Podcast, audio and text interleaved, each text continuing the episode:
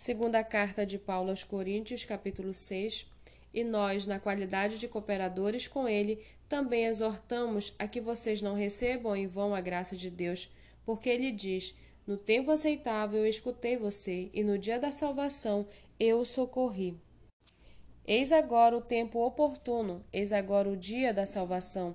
Não queremos dar nenhum motivo de escândalo em coisa alguma, para que o ministério não seja censurado.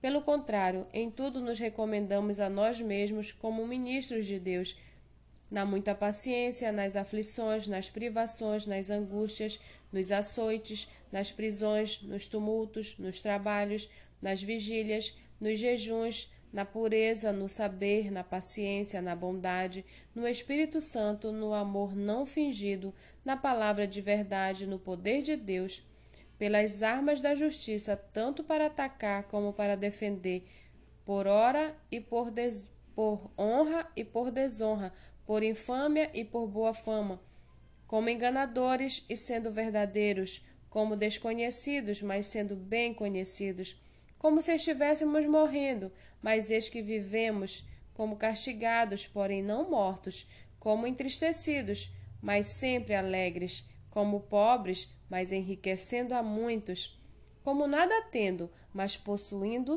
tudo. Ó Coríntios, temos falado com toda a franqueza e estamos de coração aberto para vocês. Nosso afeto por vocês não tem limites. Vocês é que estão limitados em seu afeto por nós. Ora, como justa retribuição, eu falo a vocês como a filhos. Peço que também vocês abram seu coração para nós. Não se ponham em julgo desigual com os descrentes, pois que sociedade pode haver entre a justiça e a iniquidade? Ou que comunhão existe entre a luz e as trevas? Que harmonia pode haver entre Cristo e o maligno? Ou que união existe entre o crente e o descrente? Que ligação há entre o santuário de Deus e os ídolos?